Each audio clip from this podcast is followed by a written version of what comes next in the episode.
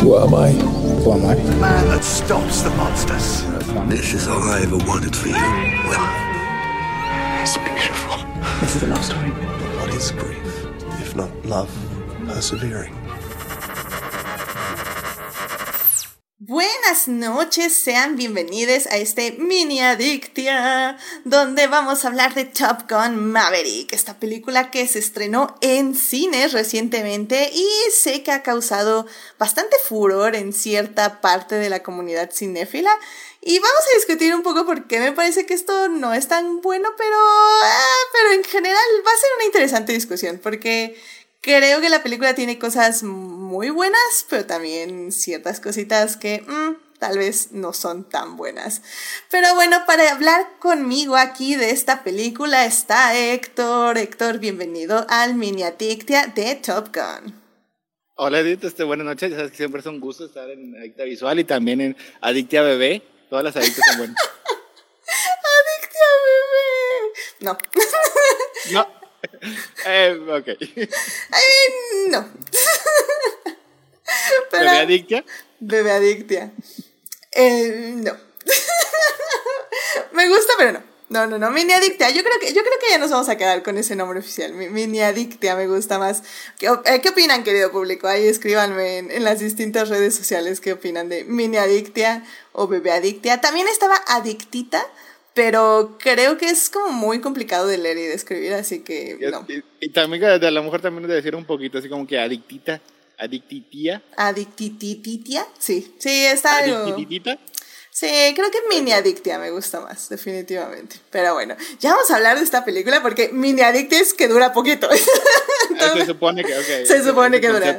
Sí, sí, sí, es un concepto, es una idea. Este, saludos, por cierto, a Saulo Tarso y a Julián García que están ahí en el chat, que ahora sí le avisó eh, Twitch a Julián que estamos en vivo, así que muchísimas gracias por acompañarnos. Y bueno, Héctor, pues eh, para empezar, esta película está basada, eh, más bien es una secuela de una película que se estrenó en 1986 llamada del mismo nombre, Top Gun. También estelarizada por Tom Cruise. Y tengo que confesar que yo no la vi a, a recomendación de varios de ustedes, o no recomendación de que no la viera. Entonces yo no vi la original de 1986, pero ¿qué nos puedes contar para el público que como yo no vio esa cinta? Eh, pues definitivamente es, es un clásico. No sé si, si realmente la, la catalo- catalogaría como una buena película. La verdad, tengo muchos años desde que, que la vi por última vez. En particular, esta, esa fue dirigida por, por Tony Scott, que, este, que, que falleció hace algunos años. Y algunas veces sí la he escrito como un, eh, co- como un video musical glorificado, o sea, porque es, es una película que cuida mucho la estética, que cuida mucho este, el, el aspecto visual, o sea, los, los cortes rápidos, la acción, y también este, tiene ahí unos ciertos eh, subtextos posiblemente eh, accidentales entre sus protagonistas, sus protagonistas masculinos, porque sí, este, la, la química entre, entre, entre Tom Cruise y su, y su coestrella femenina es, es casi nula. Las escenas románticas son bastante este, asépticas y, y estériles. O sea, pero la, la química que tenía con Val Kilmer, que tenía con sus demás coestrellas, es bastante, es, es bastante fantástica. De hecho, una de las partes más clásicas que tiene es, es, ese juego de voleibol en la playa, en las que están todos sin camisa y, y aceitados y, y, se ve bastante sexy. Este, y también tenía, tenía, este, tenía también este, mucha acción. Digo, sobre todo yo creo que si la comparamos con esta película, la acción, digo, nada que ver. O sea, pero muchos aspectos este, este, visuales que tenía este, la película, pues sí marcaron en particular lo que es la, la década de los 80, o sea, el, el, atuendo de, de, Maverick, de Tom Cruise, este, con su chamarra de aviador en motocicleta, con los lentes también de aviador, con los Ray-Ban, o sea, es algo que, que definió, definió este, la década, era una, una visión muy particular de la masculinidad, que era, era bastante cuidada, bastante estética, o sea, porque él siempre estaba perfectamente peinado con su pelo corto, completamente rasurado. Estoy seguro que si pasaba en su moto olía a, Calvin Klein. O sea, era, era bastante, mmm, no sé lo que, eh, ya después se categoría tal vez como metrosexual. Pero en general la, película tiene, tiene sus partes buenas, eh, tiene un, un, desarrollo de personaje a lo mejor este, un poquito limitado, pero ahí está presente. El punto de Maverick es que era, era un rebelde, era una persona que hacía las cosas este, a su manera y eso lleva a la muerte de su copiloto y mejor amigo, que es el, el, el punto principal de la cinta, que ocurre más o menos desde la mitad, y que posiblemente repercute en, en esta secuela este, eh, 40 años después.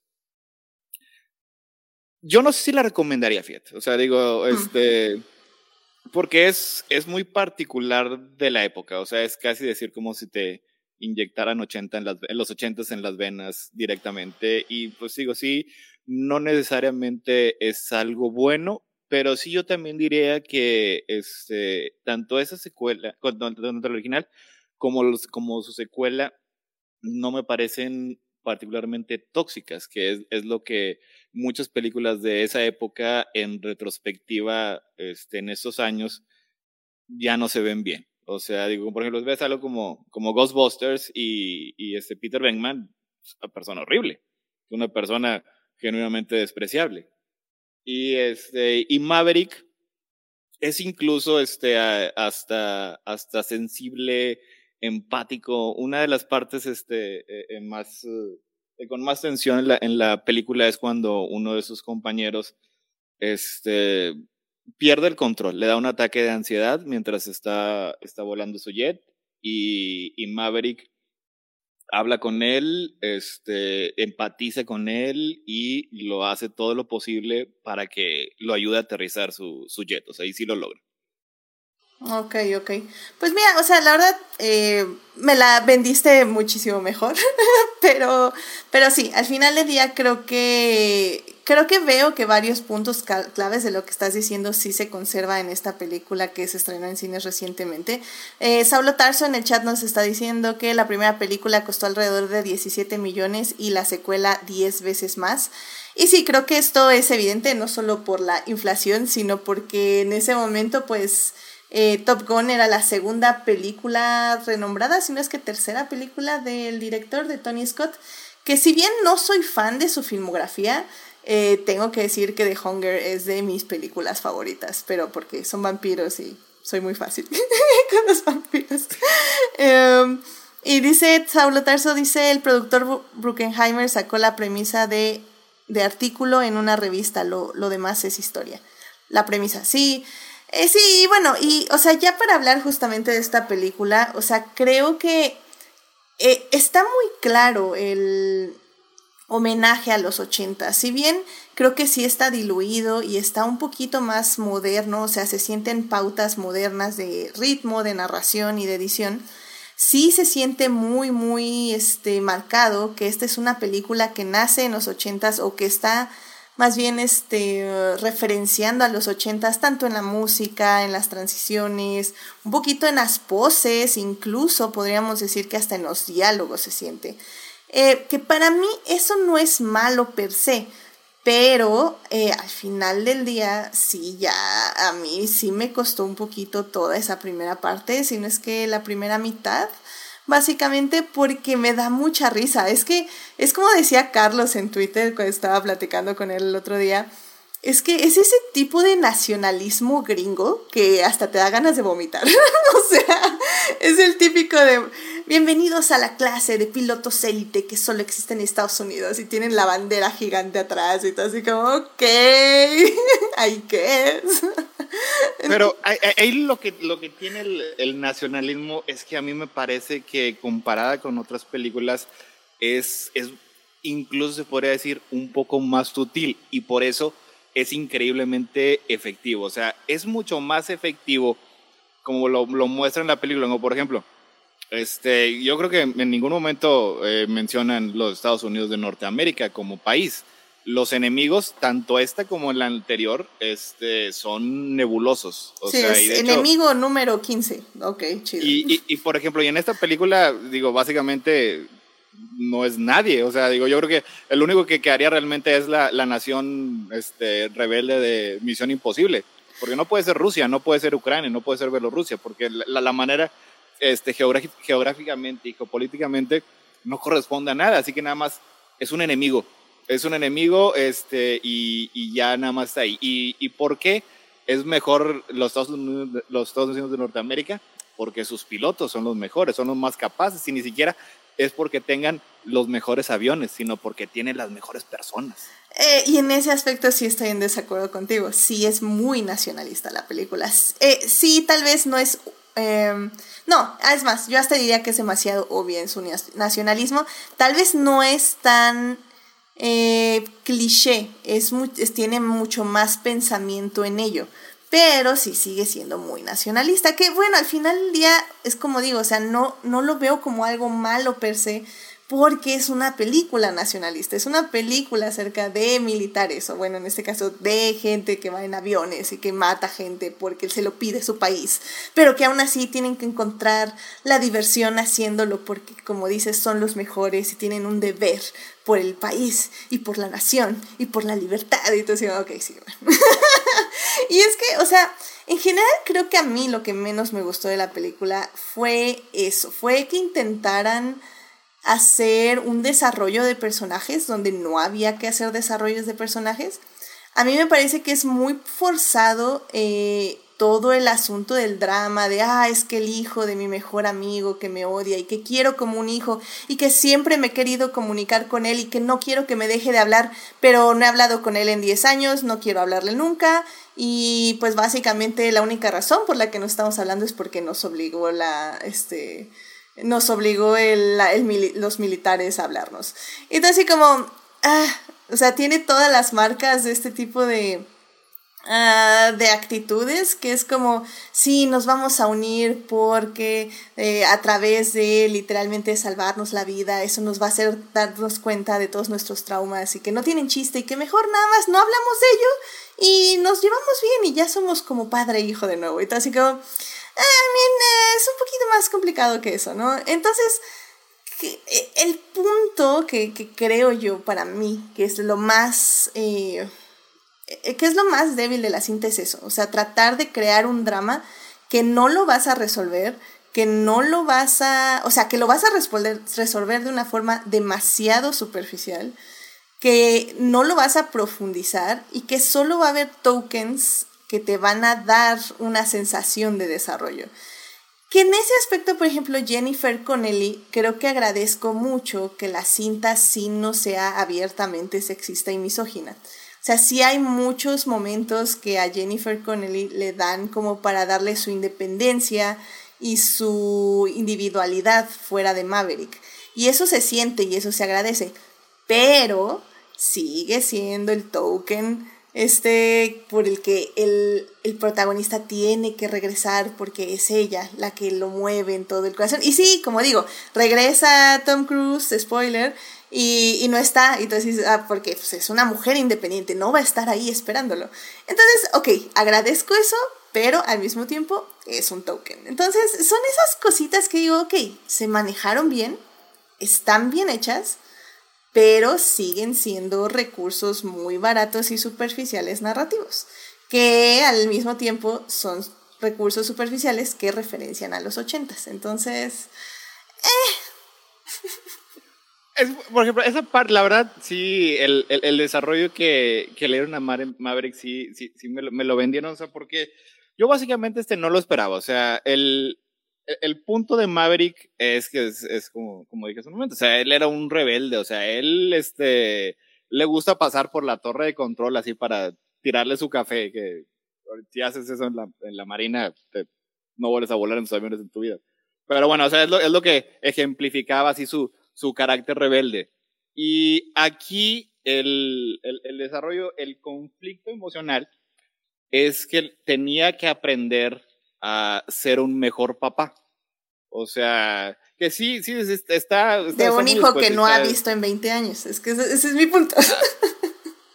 es que, es que no lo había visto porque ese era el problema. O sea, porque él quería protegerlo, quería, no quería que le ocurriera, que muriera como, como su papá, que era como, que era, también era, era como su hermano y seguía trayendo así como que la, la culpa. O sea, Y ahí, ahí es ahí donde llega el personaje este de de, este, de, de, Jennifer Connelly, que es la que le, le enseña que a los hijos hay que dejarlos libres, a que tengan su propia independencia, y es cuando ¡pum! se le pone este el se, le prende el foco. No, es que en serio yo no lo compré. Es que eh, es como completa negligencia emocional que arreglas simplemente porque porque el patriotismo los une. O sea, no, no le veo otra razón por la que esa relación se arregle. No hay ningún compromiso de él, no hay ningún compromiso del chavo, no hay ningún desarrollo.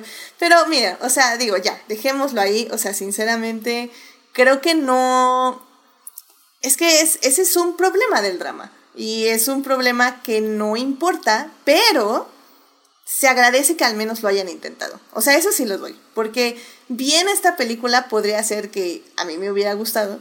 Eh, literalmente eh, dos horas de aviones volando. Y literalmente de ir a una misión y cumplir un objetivo. Y eso a mí no me hubiera molestado para absolutamente nada.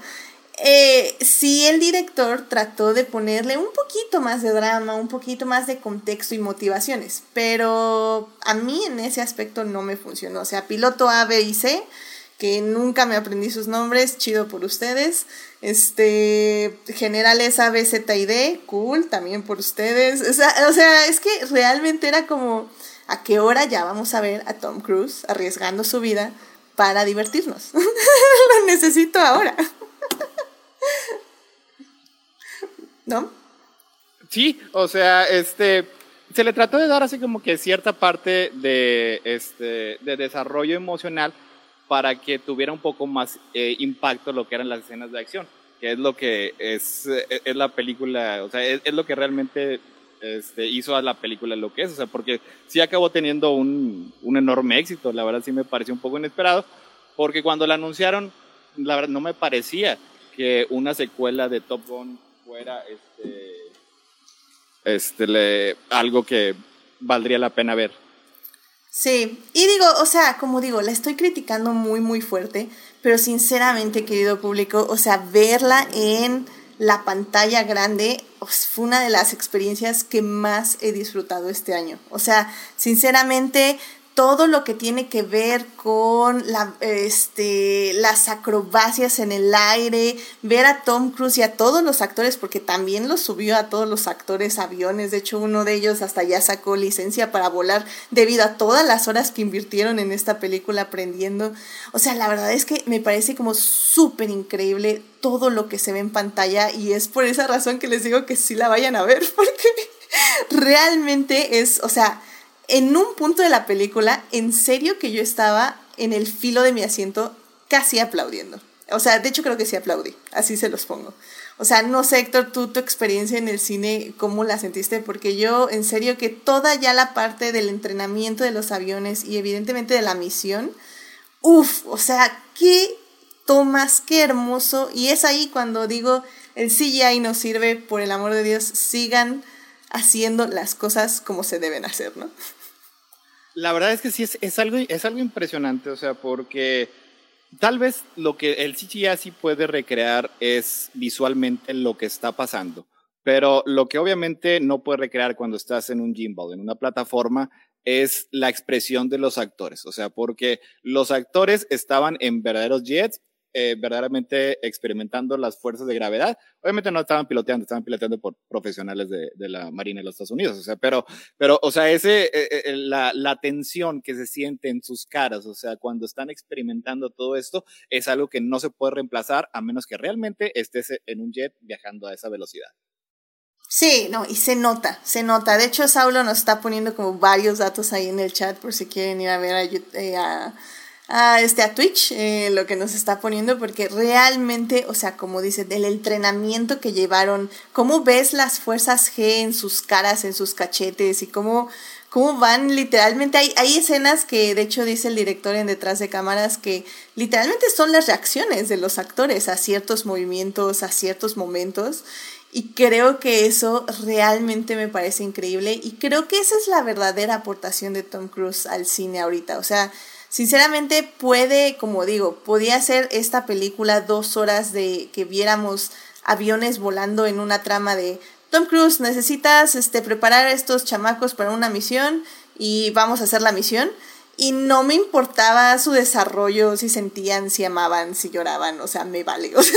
La verdad es que verlos hacer todas esas acrobacias, todos esos movimientos y oírlo en el cine y verlo en pantalla grande, uff, o sea, sí, la verdad, una de las mejores experiencias de, yo creo que varios años. O sea, no sé si esta película la metería en mi top 10 del final del año por las cosas narrativas que les he dicho, que yo creo que sí son muy importantes ya al evaluar una película, pero definitivamente como experiencia cinematográfica, yo le doy un 10-10. O sea, es, es, regresar a sentir el amor hacia el cine, hacia cómo se hace cine y sobre todo hacia la experiencia en el cine, ¿no?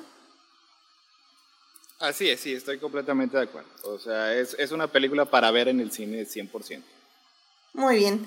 Pues yo creo que con esto ya terminamos. La verdad es que era una mini adictia muy, muy rápido sobre la película. Eh, definitivamente, como ven, hay opiniones que, como digo, no, no vale la pena, siento yo, como profundizar mucho más. Pero realmente vayan a ver al cine. O sea, sinceramente creo que es una cosa que que la van a disfrutar, la van a vivir con cualquier persona de cualquier edad. O sea, sinceramente son de las películas que realmente lo disfrutas muchísimo. Y que lo bueno, como bien decía Héctor, es que no hay tanta este toxicidad, por decirlo de alguna forma. Realmente es una película bastante saludable en sexismo y en todo lo que ya sabemos de las películas de los ochentas. Así que definitivamente se pueden este, divertir. Pues Héctor, muchísimas gracias por venir al podcast, este, y gracias por estar también el lunes que estuvimos hablando de Minority Report, así que pues ya. De Tom Cruise. De Tom Cruise también, sí. De hecho, tengo que contar cuántas películas de Tom Cruise hemos hablado. Yo creo que ya van más de dos. no. Probablemente sí. Eh, quién sabe.